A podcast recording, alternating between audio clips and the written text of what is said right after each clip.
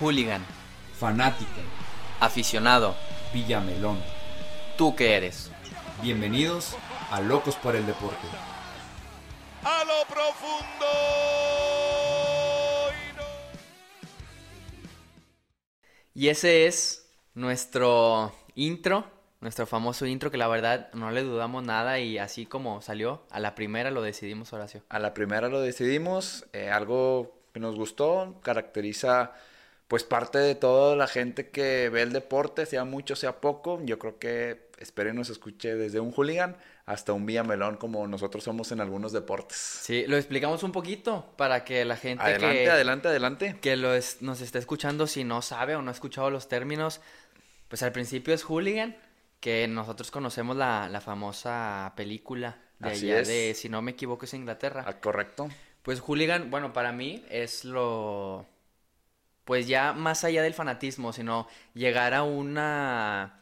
No un grado de pandillerismo. Sí, iba a decir disturbio, pero la palabra correcta es pandillerismo. Ok. De que se llegan a pelear los aficionados simplemente por ver otra playera. Lo que pasó lastimosamente a lo mejor en Aztlán. Puede ser un tipo, unos tipos de hooligan. Sí, ese es, ese es el ejemplo perfecto. Que nada más por una playera, a lo mejor y era de su misma colonia, de su misma calle. Yo sé que a lo mejor no fue así, pero me refiero a que aunque hubiese sido un familiar, por la simple playera eh, sale ese fanatismo de más. Claro, para los que no son de Monterrey o no saben qué, es lo de Aztlán, lo explicamos rápido. Es una calle aquí en Monterrey, Nuevo León, donde en un día de clásico de Tigres y Rayados se cruzaron ambas porras, o bueno, ciertos números de gente aficionados a Tigres y Rayados. Y en este caso tocó que la afición de Rayados pues golpeara casi a muerte a, Sí. a un aficionado de Tigres, ¿no? Gracias Eh, a, Dios salió bien el chavo. Es correcto. Recuérdame, no fue en un clásico en liguilla, ¿verdad? No. Incluso fue después de un, de un clásico importante. Sí, pues fue el primer clásico después de, de la final De la regia. final. Entonces, este, fue una jornada 7, 8, no recuerdo la jornada, pero era un de temporada regular. Sí, mal los aficionados del Monterrey, lo tengo que decir porque es así, de desahogarse de esa manera, a lo mejor por lo que sucedió ese 10 de diciembre, 17, perdón, Diecis- 17 de No, diciembre. 10 de diciembre del 17. 10 de diciembre del 17, pues desahogarte de esa manera no era lo correcto. Es correcto. Esperemos sin, bueno, no haya muchos hooligans alrededor del mundo y tampoco, bueno, escuchándonos, pero pues es el término que, que le- también aquí lo tenemos, ¿no? Me quise olvidar un poquito de la fecha, por eso le dudé un poco. ok, ok, ok. Fanático. A mí no se me olvida. No, no, yo sé que no. Fanático, pues a lo mejor lo tengo que decir, yo entro en ese rubro de, de fanatismo que a lo mejor te, te cega, te Ajá, ciega un ajá. poco el, el amor por tus colores, el Así amor es. por tu equipo. No, no, no alcanzas a ver más allá de lo que está pasando pues en el rectángulo de 90% 20, lo regular. Eso es... Hablando tú del fútbol, porque pues hay de haber muchos Sí. fanáticos al béisbol, al americano, al básquet. Bueno, y qué bueno que lo comentas, porque yo lo hablo del fútbol porque siento que es el único deporte donde me veo en ese fanatismo. Ok, muy bien. Porque en el básquetbol, no sé si te pase, no llego a tal grado. Sí. Eh, pero el fútbol es el, el que sí, la verdad es que sí llego. Yo me encontraba hasta hace unos años en ese rubro de fanatismo. eh, a través de muchas circunstancias de la vida me ha llevado a que baje ese fanatismo mucho por ciento y eh, pues de un fanático me convierte en un, en un aficionado, ¿no? Un aficionado más. Fíjate que sí lo he notado porque llevo muchos años de conocerte Sí, y, sí. y al principio cuando te conocía sí veía, como dices tú, ese fanatismo y ahorita lo veo un poco más con... Te, te detienes de hacer tipo de comentarios a lo mejor para que ya no tengas una respuesta, a lo mejor dices que voy a ganar, entonces digo yo, es lo, es lo mejor que pudiste haber hecho y es algo que a lo mejor yo también debo de hacer. Claro, he aprendido a que el fútbol, al igual que tú, es el deporte en donde yo estaba en ese rubro de fanático, con, específicamente con los Tigres. Aprendí a que dejaran de, mm, de afectarme negativamente. Afectarme negativamente, yo también decidí o decidí que nunca más me, fuera a afectar Tigres eh, negativamente, en un grado de tristeza, enojo, pelearme con alguien. Eh, pues a raíz de que he ido creciendo, yo creo que he ido madurando y he visualizado muchas partes en donde he dicho, no vale la pena. O sea, no, no vale la pena para mí pelearme con alguien por un equipo de fútbol, por gente que no me conoce. Eh, no, simplemente voy a tratar de disfrutar el deporte. Sí, obviamente queriendo que mi equipo gane. Sí, cuando Tigres gana y últimamente ha quedado campeón, lo disfruto de, de una gran manera. Pero, pero hasta ahí, o sea, he, he sido no quiero decirlo, o sea, muy light, pero sí he bajado, he bajado mucho, ¿no? Obviamente, sí, he pasado por circunstancias donde años recientes, por así decirlo, me he enojado, me he puesto triste, eh, he hecho cosas que digo, no puede ser que esté haciendo estas cosas, pero sí notoriamente he bajado mi, mi fanatismo. Es lo que te iba a preguntar, antes cuando tenías ese fanatismo, eh, ¿afectaba directamente en decisiones tuyas? Pues sí, porque afecta, o sea, me cambiaba mi estado de ánimo, o sea, yo de chiquito y a lo mejor 15 hasta los 16, 17 años me enojaba, no quería hablar con nadie, eh, pues si veía algún amigo conocido de, Rayados o del equipo contrario, pues era una burla, obviamente, si ganabas el clásico, que en su momento en mi niñez era como que lo máximo, ganar el clásico, pues los equipos no aspiraban a mucho. Y, fui creciendo. Yo recuerdo que la última vez que conscientemente decidí em, dejar de prestarle atención, por así decirlo, o enfocarme en lo que hiciera en este caso Rayados, fue como por ahí del 2010. Del 2010 dije, pues no vale la pena, o sea, yo soy tigre y me voy a enfocar en, los tigres y, no, y no tengo por qué ver lo que hace mi rival o decirle algo, ¿no? Al final del día tengo mucha familia, bueno, el 90% de, la, de mi familia es rayada. O sea, ustedes son rayados, todos son rayados, entonces yo digo, no vale la pena. Si, si le digo algo a algún, algún rayado, pues es decirle algo a, mi misma familia. ¿no? Entonces, así fui cambiando mi fanatismo. Yo la verdad sí tengo que trabajar un poquito en eso porque todavía me gancho. La verdad, ahorita Monterrey me tocó ver un partido de rayados, lo pierde y sí te duele, obviamente, como dices tú, he bajado un poquito, pero yo sé que no he pasado de esa línea de fanatismo aficionado. Poco a poco, yo creo que la vida ah, te va poniendo circunstancias eh, que a mí a lo mejor me las puso hace tiempo. Eh, o que yo decidí verlas, que dije, no, no vale la pena, no, es el fútbol o el deporte es lo más importante de lo menos importante y, y lo he tratado de ver así, me encanta, me apasiona todos los deportes, no por nada pues estamos eh, haciendo un podcast deportivo, ¿no? Eso es, eso es inevitable, si, si por mí fuera, yo estaría viendo deportes 24/7. Lo que sí he aprendido a aceptar es que al final del día los dos son de la ciudad entonces ya no me afecta tanto, lo voy a decir así, que pues Tigres gane porque ya entendí, repito, eso que, es de la misma ciudad, esa lucha que siempre hemos tenido contra los capitalinos. No, y al final, o sea, no importa, o sea, sí importa que sean de la, de la ciudad, pero tú y yo conocemos gente del medio, conocemos ya un poco cómo se manejan las cosas por detrás, sabes qué cosas puede haber en muchos ámbitos de, decisiones deportivas y dices tú, no vale la pena. O sea, yo me estoy aquí desgarrando las vestiduras por una institución donde... Se están haciendo millones. Donde yo sé que al final del día es un negocio. Es un negocio, es una empresa que tiene que generar.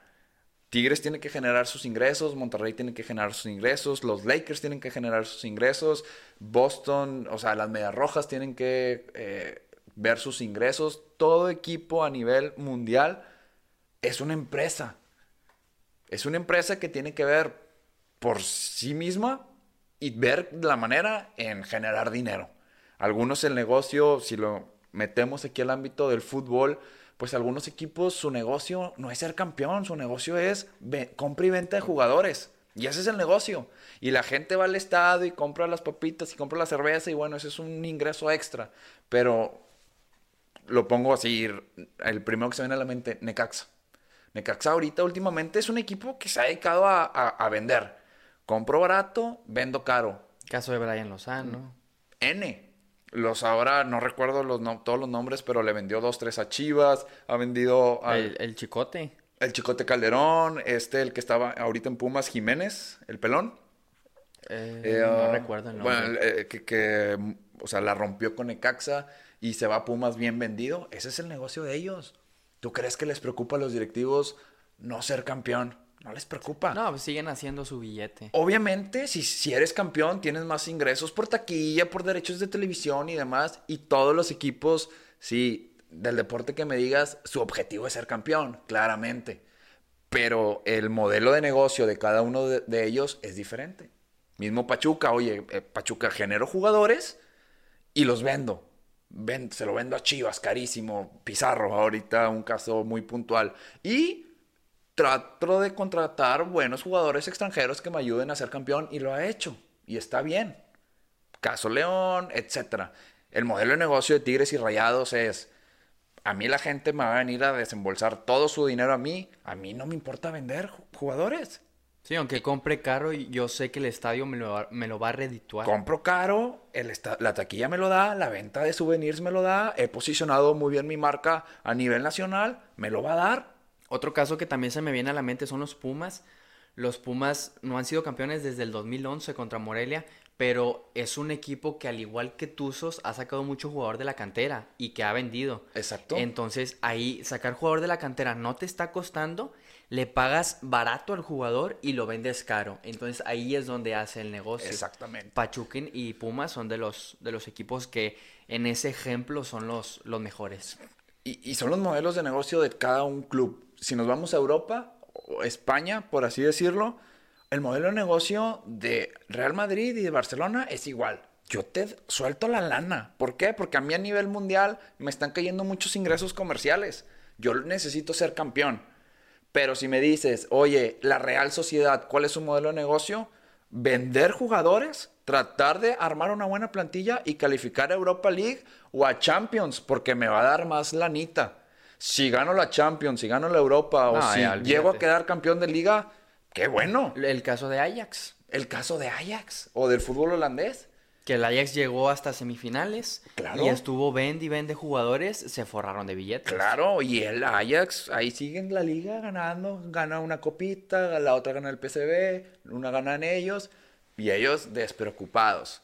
Entonces, habemos muchos aficionados a nivel mundial, fanáticos que ahorita estamos en ese rubro, pues que a lo mejor también se desgarran las vestiduras por esos equipos y que fue lo que a mí me pasó. Yo entendí el deporte como tal, como negocio, que entendí el deporte como, como un entretenimiento, entendí el deporte como algo que me apasiona y que me gusta, que decidí que no me afectara Y fíjate- negativamente. y fíjate que es algo que los medios no lo van a decir. Claro que ¿Por no. qué? Porque los medios es otro negocio Claro. que se enganchan o viven de esos clubes que generan el dinero. Claro. Entonces, nosotros ahorita tenemos un micro, estamos haciendo el podcast y lo estamos diciendo porque no tenemos esos fines de lucro. Claro. A lo mejor indirectamente si cae un pesito, una donación de la gente, pues obviamente es bienvenido. Ahí el que quiera donar le paso mi tarjeta y nos hace un depósito a locos por el deporte. Pues claro, pero... Para mejorar el set, Sí, para mejorar para la la- la iluminación. calidad de la cámara y todo. Claro, claro. Pero la prensa, evidentemente, no va a decir algo que nosotros tenemos o estamos obligados a verlo. Claro. Aficionado. Aficionado para mí es alguien que le gusta el deporte, que lo sigue, puede conocer de estadística, pero no se, va- vaya, voy a repetir la palabra anterior, no se fanatiza de, por, por un equipo, no se desvive por tal. Claro, sí, un, un aficionado va a veces al estadio, sigue su equipo, a lo mejor va y ora por las redes sociales, a veces sabe cuándo juega, a veces sabe cuándo no juega. Come afuera del estadio porque en el estadio es muy caro, Exacto, y ahí yo nunca he comprado algo en el estadio, ¿no? nunca.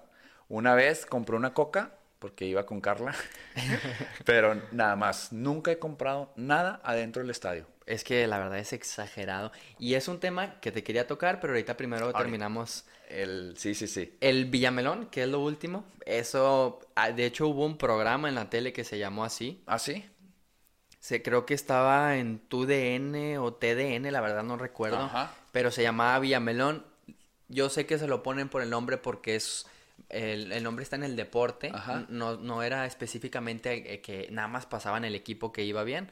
Pero se lo pusieron así porque es un nombre que identifica a un sector de, de personas en el deporte Claro. que son las personas que apoyan o le van a los equipos que ahorita están bien o que están ganando. un caso muy fácil de decir es el Super Bowl. Justo que, eso iba a decir. Que estamos a punto de vivirlo el día de mañana.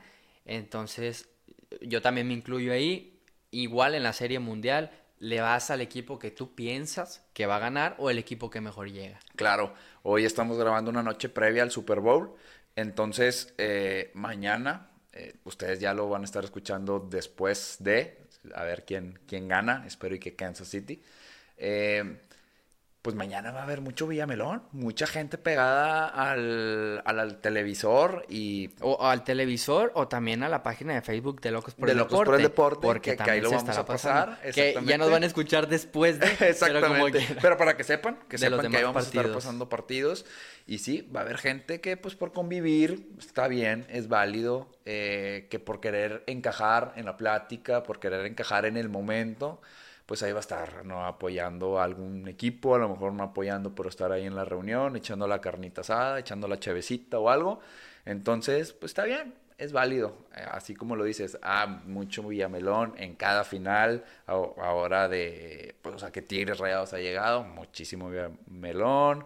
En las series mundiales ni se diga, en las finales de la NBA, generalmente son como que en los, en los momentos claves, sí. es donde los villamelones así surgen como el ave fénix y, y, y, se dan por montones, ¿no? Y a mí eso no me molesta, lo que me molesta es el villamelón que se cree conocedor. Eso, güey, pues, sí, está bien, intégrate, pero no pasa nada y que crees que eres el experto y nunca, vi, nunca vio un juego de la, de la jornada 1 a la 17 playoffs de la NFL y mañana va a estar ahí comentando como si fuera el non plus de, del conocedor del deporte. No, no pasa nada. Esos son los villamelones que me caen mal. Es, es el grado más bajo del sector de las personas que ve el deporte. ¿Crees que por ser el más bajo sea el más sano? Porque está bien seguir el deporte, está bien irle a un equipo, seguirlo, apoyarlo, quise ir al estadio, pero ¿crees tú que ser Villamelón es lo más sano? Yo creo que sí. sí. Yo creo que en algunos casos sí es lo más sano. Entre ser Villamelón y así un aficionado normal que sí te gusta, pero no te ganchas, yo creo que sí es lo más sano. Eh, pues sí, no clavarte, no clavarte tanto por algún resultado, simplemente no, pues que tus emociones no cambien por algún resultado de gente, una, que ni te conoce, muy probablemente. Dos, que está ganando miles de millones, pesos o dólares, sea el deporte que sea. Entonces, pues ¿para qué? ¿Para qué? O sea, tú y yo a lo mejor nos podemos pelear después de un clásico y a mí me ha tocado ver jugadores de Tigres y Rayados juntos después sí, de un clásico. En la carnita asada. A mí me ha tocado ver después de un clásico que ganó, no voy a decir el equipo, pero el, equipo que perdió, yo vi un jugador de ellos, pues con un 12 pack de cerveza y en una, una botellita de, no, la verdad no sé de qué era, en, en, la otra mano. Pues si quieres, acuchilla, porque ya estás acuchillando, y, y, lo voy a decir porque yo sé que este jugador, pues nada más no te gusta, el caso de Carlos Salcedo que Tigres va a jugar la final de la League's Cup a Las Vegas contra Cruz Ya lo Azul. platicamos en un Sí, episodio. sí, Sí, sí. Que, ah, pues sí, sí, cierto, te lo estuve contando, que después del partido o antes del partido, no recuerdo, No recuerdo tampoco la. Pero fue en un. pero fue eh, a un casino a apostar dinero y no estaba nada concentrado. Ojo, si fue antes, para mí está muy mal. Si fue después, está bien. Cada quien puede hacer con su vida lo que quiera. Si eres profesional, deberías de conservarte previamente a algún juego o a una final. Si es, obviamente, una final con mayor eh, razón. Yo al jugador que vi o a los jugadores que he visto es post al partido y pues está bien. O Sí, sea, porque tienen, tienen su vida tienen su también. vida y se pueden divertir y eso yo no tengo problema. A lo que yo voy y quería incluir el comentario es de después del clásico tú y yo agarrándonos a trompadas y estos cuates pues yéndose a tomar juntos. Entonces, por eso yo creo que ser Villamelón sí es lo de, lo más sano, de lo más sano que puede haber. Comentamos de los aficionados que nosotros nos llegamos a pelear, nos llegamos a, a discutir, a decir de palabras y, deberíamos de, de por, e- por, ejemplo, el caso de ser Villamelón, que a lo mejor sí es lo más sano, voy de acuerdo contigo, también verlo del otro lado, nosotros estamos así y los jugadores se están fajando, forrando de billetes. En ese caso, el deporte para muchas personas está muy inflado y para otras lo ven como oferta o demanda. Claro. Para ti, o sea, ¿cuál es el caso? ¿Cuál es tu pensar de eso? Yo lo veo como oferta y demanda. Yo lo veo como los jugadores no tienen la culpa de nuestro fanatismo. O sea, ¿vas de acuerdo con todo lo que se gana en el fútbol? O en cualquier deporte, ¿verdad? En la NBA, NFL. Voy de acuerdo porque nosotros, los aficionados y la gente externa a, los jugadores, a las directivas, a los equipos, pues dejamos esas cantidades de dinero para que ellos puedan ganar eso. O sea, van 45 mil personas a un estadio, hay ventas de camisas de más de 1.800 pesos y la gente lo compra. Eh, o sea, yo lo veo bien, yo lo veo, obviamente dices tú, ay, ¿por qué no un bombero gana más, un policía, un tránsito, un doctor, que bueno, los doctores no les va mal, pero un ingeniero, un licenciado, lo que sea, ¿por qué no ganamos esas cantidades de dinero? Pues bueno, así está el mercado, así está el negocio, así está el business. Y es, es un ejemplo que yo siempre pongo cuando me tocan el tema fuera de micrófono. Eh, Lo estoy diciendo así como si tuviéramos Sí. el micrófono de Televisa, TV Azteca. No, que Es siempre- importante el sí. micrófono de Locos por el Deporte. Claro que sí, te va a tener peso en el deporte. No, siempre, siempre he comentado porque me dicen, oye, pues es que a mí no se me hace justo que una persona que nada más patee una pelota, que aviente una pelota a un aro, que le pegue a otra persona en el caso del box, gane muchísimo dinero que alguien, que el ejemplo que das, salva una vida a lo mejor de bombero. Pero yo le digo, es que mira, vamos a ponerle el caso del, del doctor, del médico, porque no es doctor al final de cuentas, Sí. del, del médico. Si, si tú como médico estás, estás en tu, en tu consultorio y una persona va y te dice, doctor, médico, ya me estoy... El término ahí, disculpen los términos, no, Sí. no somos expertos, pero Pero me dice, "Medi- doctor, vamos a ponerle doctor, eh, quiero que me operes. Ah, ok, está bien, te voy a cobrar cinco pesos, vamos a ponerle. Ujú. Ok, ¿cuándo? El viernes, a las 5 de la tarde. Y viene otra persona, doctor, quiero que me opere, pero quiero que me opere el viernes a las 5 de la tarde. ¿Cuánto me cobras? Es que ya tengo una persona. Te podría operar a las 7. ¿Cuánto le va a pagar? 5. Yo le pago 6. Evidentemente el doctor va a decir, ok, y le canceló a la otra persona. Y si ¿O la lo otra cambia? O lo cambia, o si la otra persona le dice, yo le pago 7. Entonces esa es la oferta y demanda que tú estás hablando. claro. Hay un cupo limitado en el estadio. ¿Y por qué está tan caro el boleto? Es porque el cupo es de 45 mil y van 45 mil. Claro. Si fueran 33 mil, como en el caso de Monterrey, que se ha visto asistencias muy bajas, ponen las promociones de Oxxo. Llena tu tanque y te doy dos boletos. Sí. Cuando antes un abono en el 2015 era imposible de Imposible, conseguirlo. imposible. Entonces, yo también pienso igual que tú en esa oferta y demanda, pero eh, otro tema que quiero tocar, yo siento que el trato que se le da al jugador es, es demasiado, o sea, es mu- muy allá de lo que debería. Sí, eh, yo he escuchado muchos jugadores retirados eh, de fútbol, que me imagino que es todos los deportistas y todos los futbolistas, perdón, todos los deportistas de básquetbol, americano, béisbol, lo que sea, eh, lo deben de vivir por igual, que viven en una burbuja, en un mundo irreal. ¿Por qué? Porque la gente, nosotros, los idolatramos, porque nosotros queremos ser como ellos, porque nosotros queremos tener lo que ellos quieren, y por eso ellos viven en esa burbuja que todo le dan. Y es que nosotros caemos en el juego de que lo vemos incansable. No, ¿cómo se dice? ¿Inalcanzable? Inalcanzable, me- me- sí, esa es la palabra. Inalcanzable que, como dices tú, nosotros mismos nos metemos en esa burbuja. Nosotros mismos, nosotros somos los que hacemos que los deportistas, los artistas, o llámele como, le- como tú le quieras llamar, pues tengan esos beneficios. ¿Sí? ¿Por qué? Porque quieres lastimosamente algo a cambio. Si eres el dueño del restaurante, va a ir el jugador y te va a ir a... a, eh, tú le vas a regalar la cena. Pues va, por- va a meterle publicidad. porque quieres que a lo mejor te genere algo de publicidad al restaurante, porque quieres regalarle que te dé una camisa para tu hijo, porque quieres hacer muchas cosas, ¿no? Entonces, yo creo que es un comportamiento hasta natural del ser humano, pero, pero pues nosotros somos los que, que- que hacemos que, que vivan en esa burbuja. Fíjate que Aparte por lo que generan. vi- viví un, un ejemplo en carne viva. O sea, yo estaba ahí cuando estaba pasando. No voy a decir el jugador, no voy a decir el restaurante, pero yo fui con ese jugador, eh, es conocido mío. amigo, compañero, como lo, como lo Sí, quieran sí. llamar. Y yo fui a un restaurante con él y esta persona me dice, ¿qué vas a querer? Yo le digo, yo traía mi dinero, obviamente yo iba a pagar lo mío porque no me gusta ser de las personas Sí, de sí. que "Ah, tú paga porque tú tienes dinero, cosas así. Le pagaran mucho, le pagaran poco. Y en ese me pregunta, me dice, oye, ¿qué vas a querer? No, pues unos tacos. Y tú, no, pues esto y esto y esto. No, pues bueno. Y veo que se lo da la persona y, y esta, la persona con la que voy me dice, no, pues vámonos. Y yo me quedo, o sea, ¿qué onda? Y yo le trato de dar el dinero y me dice, no, está bien así. Y afuera del restaurante yo le pregunto, oye, ¿qué onda? Me dice, no, lo que pasa es que yo tengo un acuerdo con él, con esa persona y que no sé qué. Y digo, o sea, qué, difícil porque muchas personas que están ahí afuera del restaurante, porque no es un, vaya, no es un restaurante súper conocido, Sí, sí. ven muchas personas que no pueden comer y así, y, y a ti te lo regalan, pues mejor que a ti te cobren y se lo regalen al niño que está ahí pasando hambres. Claro. Entonces, por ese lado, yo no voy de acuerdo. Después me toca la ocasión en donde vamos a la casa de este señor, del dueño del restaurante, Ajá.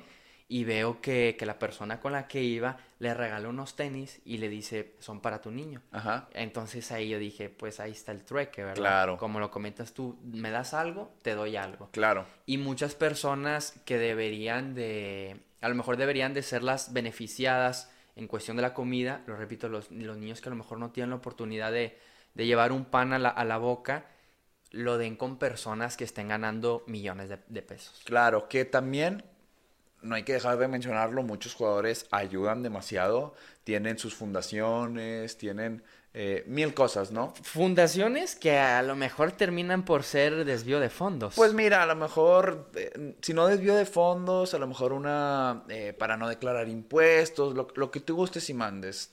Probablemente lo hacen de esa manera, pero también ayudan. Sí, un peso para el- un comedor sí debe de llegar. Claro, entonces eso también está bien, si tienen la posibilidad, qué bueno que lo hacen.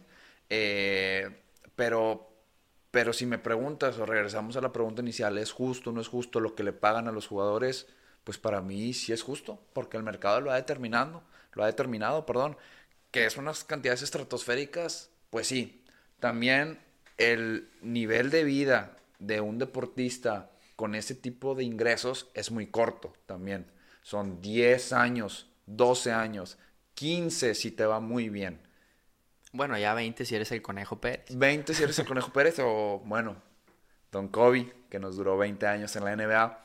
Y ahí está la inteligencia de cada jugador, ver en qué los Lo invierte, en cómo va a ir generando pues su propio dinero y para tener un estilo de vida pues que ha de ser muy difícil mantenerlo, porque también ganan, si uno un normal gana un peso, ellos ganan 100, pero pues viven una vida de 100 pesos. Sí, obviamente los gastos son 10 veces más de lo de nosotros. Son proporcionales, Y, y ¿ah? también, no sé por qué, pero en este episodio me está gustando mucho Sí, sí, sí, ejemplificar. claro. Pero me está gustando mucho ejemplificar. Y en este caso, también lo tengo que decir, y con todo el dolor de mi corazón, el caso de, del gato Ortiz.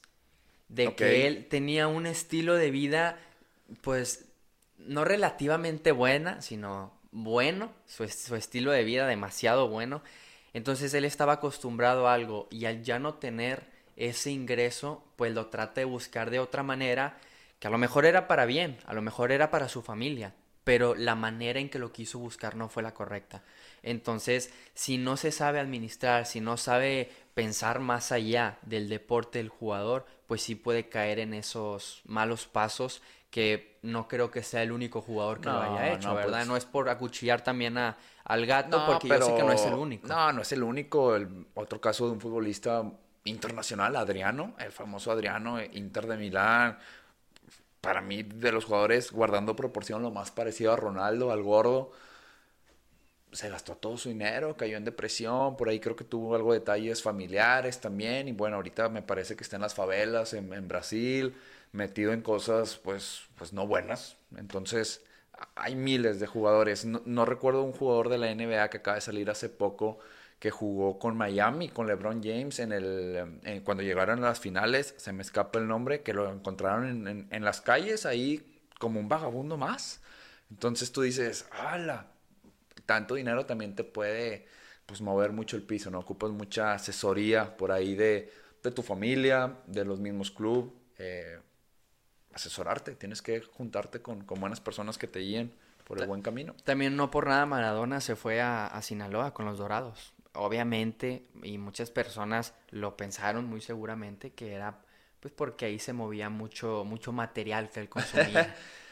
Mm, Sí, digo, no sé, desconozco el motivo, la verdad, eh, por qué Maradona se haya ido ahí. Muchos especulamos. Yo a mí no me gusta mucho el tema de la especulación, me gusta un poco más hechos, cosas que pasan, Datos, datos, datos, este, pero pues sí. Yo lo comento porque Maradona en una entrevista dice que, y, bueno, no dice, sino hizo de menos al fútbol mexicano. Ok. Entonces, hacer de menos al fútbol mexicano y después venirte a dirigir a, a un equipo de México y, y de la Liga del Ascenso, pues hubo otros, otros porqués se vino. Como dices tú, a lo mejor está mal decir sin tener pues ya las, las cosas eh, verídicas como, como pasaron, pero digo, no, no es un mal ejemplo de que pues otras cosas externas del fútbol hagan que tomes decisiones malas. Sí, puede, puede ser. Entonces, pues sí, sí, sí, También yo veo mal, bueno, es que también está mal y está bien el trato que le dan el club a los jugadores elite o las ligas como la NBA, NFL, MLB, y puedo decir demasiadas, la Bundesliga, la Premier League, que como que tenían los jugadores en la burbuja, pero yo entiendo que le tienes que dar el mejor hospedaje, yo entiendo que le tienes que dar la comida en los mejores restaurantes, yo entiendo que, que le tengas que dar todas esas facilidades al jugador para que tenga esas comodidades y te rinda de lo mejor. Pero a mí me gustaría que se implementara, yo te voy a pagar 10 pesos de tu, en, en tu salario, pero en el mes yo te voy a quitar lo que gasté en ti en el restaurante, en a lo mejor en, en el, en el viaje. A lo mejor si le pagabas 10 le pagas 12 y le vas a restar unos 5, pero para que el jugador también tenga ese compromiso de decir, de mi bolsa está saliendo todo esto. El, el club le puede decir, te voy a pagar esto porque te voy a quitar esto, pero es para que tú directamente sientas que de, de tu bolsillo y tengas ese compromiso con la institución. No sé Eh, cómo lo veas tú. Ah, Mira, yo difiero un poco en esa parte. Entonces, ¿por qué?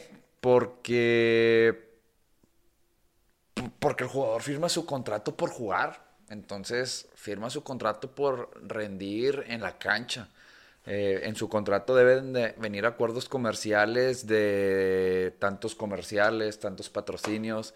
El jugador también le genera mucho al club. Entonces, decir que el club te diga, oye, te voy a quitar estos rubros para que sientas, pues el jugador también se puede defender como que, bueno, pues no te voy a hacer comerciales, tú págame lo mío y yo, si generas más ingresos por fuera, no va a ser por mí. Entonces, es una balanza. eh, yo creo que los clubes lo hacen eh, pues para que el jugador esté más cómodo, para que el jugador pueda rendir donde él quiere. Al final, si el jugador hace lo mejor dentro del terreno de juego, de la duela, del, del diamante, pues le va a traer mayor beneficio monetario al, al club, ¿no? Entonces, el club obviamente también va a dar en cuanto a las posibilidades eh, que ellos tienen.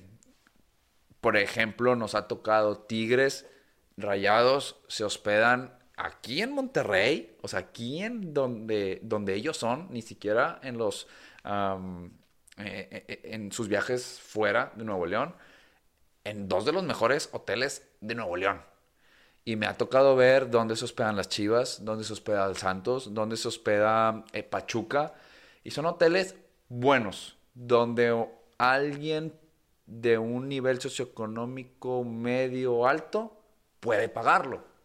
¿Por qué? Porque pues es lo que puede pagar el club. Y lo comentas porque ellos son los visitantes. y Ellos el- son los visitantes, exactamente. Entonces, alguien de visita viene aquí a Monterrey y te paga el Fiesta Inn, que es un hotel bueno, muy bueno y con grandes comodidades, buenos eh, Servicios. buenos servicios, buenos cuartos, pero no deja ser el Fiesta Inn. Y Tigres y Rayados se hospedan en el MS Millennium, eh, uno de los mejores aquí en Nuevo León. Eh, Rayados, si no mal recuerdo, es en el presidencial o no recuerdo cómo se llama, le cambian muchas veces el nombre, pero es en San Pedro. y ese te cuesta una lana. ¿Por qué? Porque el club puede pagar eso. Entonces, yo creo que va a nivel de proporción de lo que puede pagar cada club. Es que lo comento porque me es imposible pensar o saber que el dinero que, que le dan cada mes al jugador prácticamente, y qué bueno, porque cada quien ve por los suyos, pero se pasa limpio para, para la familia, o sea, no gastas en ti. Entonces ahí yo por ese lado lo veo. Es, voy de acuerdo contigo que le tengas que dar las comodidades al jugador, pero haz de cuenta que le estás dando limpio a, la familia y qué bueno que tengan la posibilidad. Pero ¿de qué manera va a sufrir el jugador para que diga voy a, responder por mi club? O sea, yo, yo trato de buscar una manera económica para que el jugador sienta más compromiso con el club. Es que ese es, yo lo veo como otro tema. Ahí sí yo entro en de que, a ver, jugador, ve todas las comodidades que tienes, ve todo lo que te dan. Entrenas dos horas al día. No manches, pártete la madre. Por, por- por eso trato de buscar una manera de que, bueno, te voy a quitar de aquí que te duela, pues para que tengas, a lo mejor tienes razón y no es, no es la mejor opción, pero buscar algo que, Que- tenga más compromiso. Que sí tienen sus deducciones, sí tienen sus deducciones, su casti- sus castigos. Una llegada tarde les cuesta 20 mil pesos. Que dices tú, no manches, ni los gano. No los gano el No los mes, gano sí. ni yo. Y su multa al día por llegar tarde a lo mejor es eso. Son, son, son cosas, este... Un jugador de Tigres lo comentó, oye, ¿por qué te vas? Es que si llego un minuto tarde con el Tuca, quién sabe de cuánto era la multa. Ahí, eh, sí, eh, está en YouTube. Ahí el que me- nos escriba por Twitter le paso el jugador que, que es, pero... ¿A dónde te escriben a Twitter? Horacio Torres 10 o al Instagram, donde quieran, horacio.t10. Eh, ese jugador comenta que lo paró un tránsito y que le, que le tuvo que dar moche porque ya tenía que llegar al entrenamiento si no lo iban a multar. Dice, "Ma- más Me- vale me dos mil de moche que veinte mil que me quita el Tuca. Exactamente. Entonces, eh, mi- mismo Ronaldo, mismo Ronaldo lo comenta, eh, Ronaldo el gordo, Sí. en una de las entrevistas. eh, El gordo es de cariño, ¿verdad? Me imagino. Sí, el fenómeno. El fenómeno. Es que el único Ronaldo, no, no sé ni por qué lo... Lo están comparando con Cristiano. Sí, o sea, no sé ni por qué hago el énfasis de que al decir Ronaldo, tú al decir Ronaldo sabes Es que, que es, el el, el fenómeno, fenómeno, el de Brasil, ¿no? Sí. No Cristiano. O sea, eh, él lo comenta de que lo multaban muy fuerte económicamente y aparte era entrenamiento físico ese día para él. Entonces él era pues muy flojo para eso. Entonces que lo multan, dice está bien, para no hacerlo largo, al segundo día lo vuelven como a montar y físicamente ok. Y luego el tercer día vuelve a llegar tarde y que se acerca como el, no sé qué era, director deportivo, algo el que le informaba de la multa.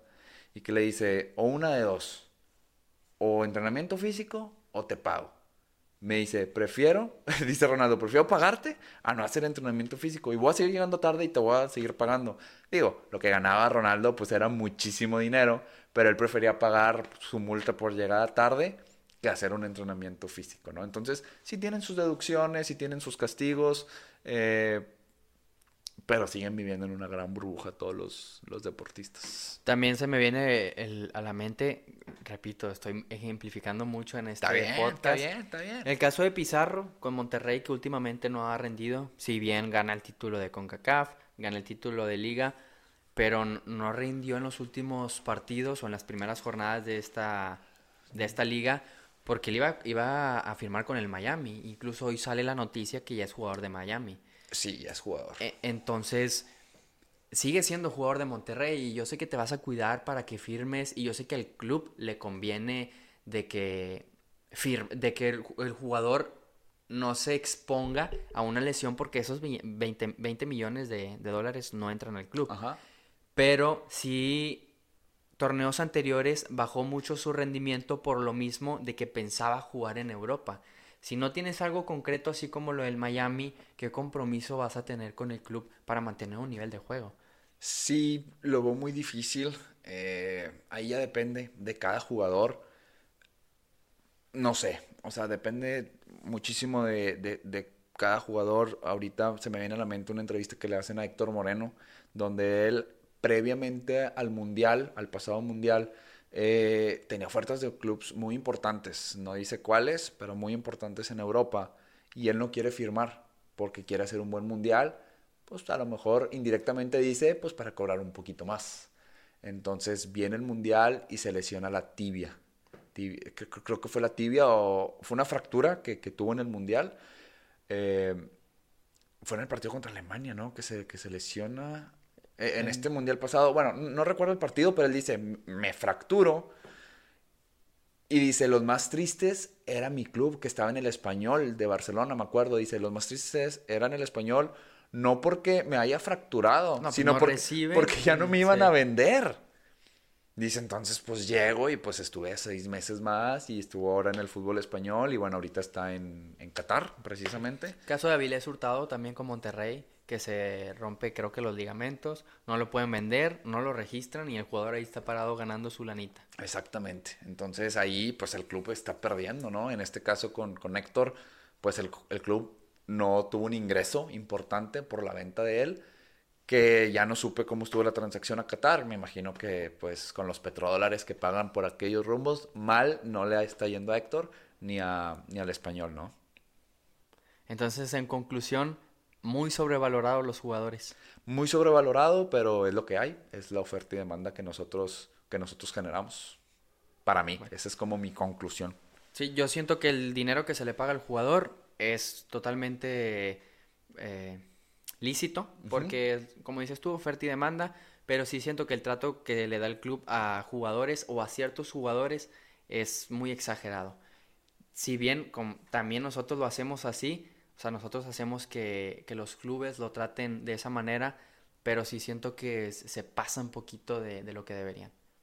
Pues bueno, ahí que nos comenten cada uno de los que nos escuchan su opinión, qué opinan acerca de los salarios de, de los, de los deportistas, de su deportista favorito, eh, qué nivel están los que nos escuchan, si es un hooligan, si es un aficionado, si es un villamelón, eh, si es un fanático, O si pasaron de uno a otro. o si pasaron de uno a otro, escríbanos en nuestras redes sociales. Arturo, ¿dónde te encontramos? A mí en Instagram soy, soy como Arturo GZA y en Twitter arroba Jesús Arturo 19. También síganos o pueden escribirnos ahí al Instagram de Locos por el Deporte 10. Sí. Y también suscríbanse al canal eh, Locos por el Deporte en YouTube y en la página de Facebook de, de igual manera.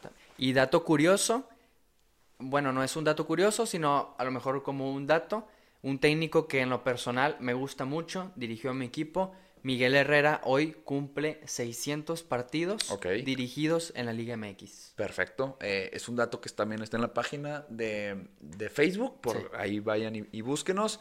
Y pues bueno, nos despedimos. Gracias. Gracias por acompañarnos en este episodio número 12. Mi nombre es Arturo Garza, acompañado por Horacio Torres como todos los podcasts. Y como lo siempre lo he dicho, el deporte se lleva en la sangre. Adiós.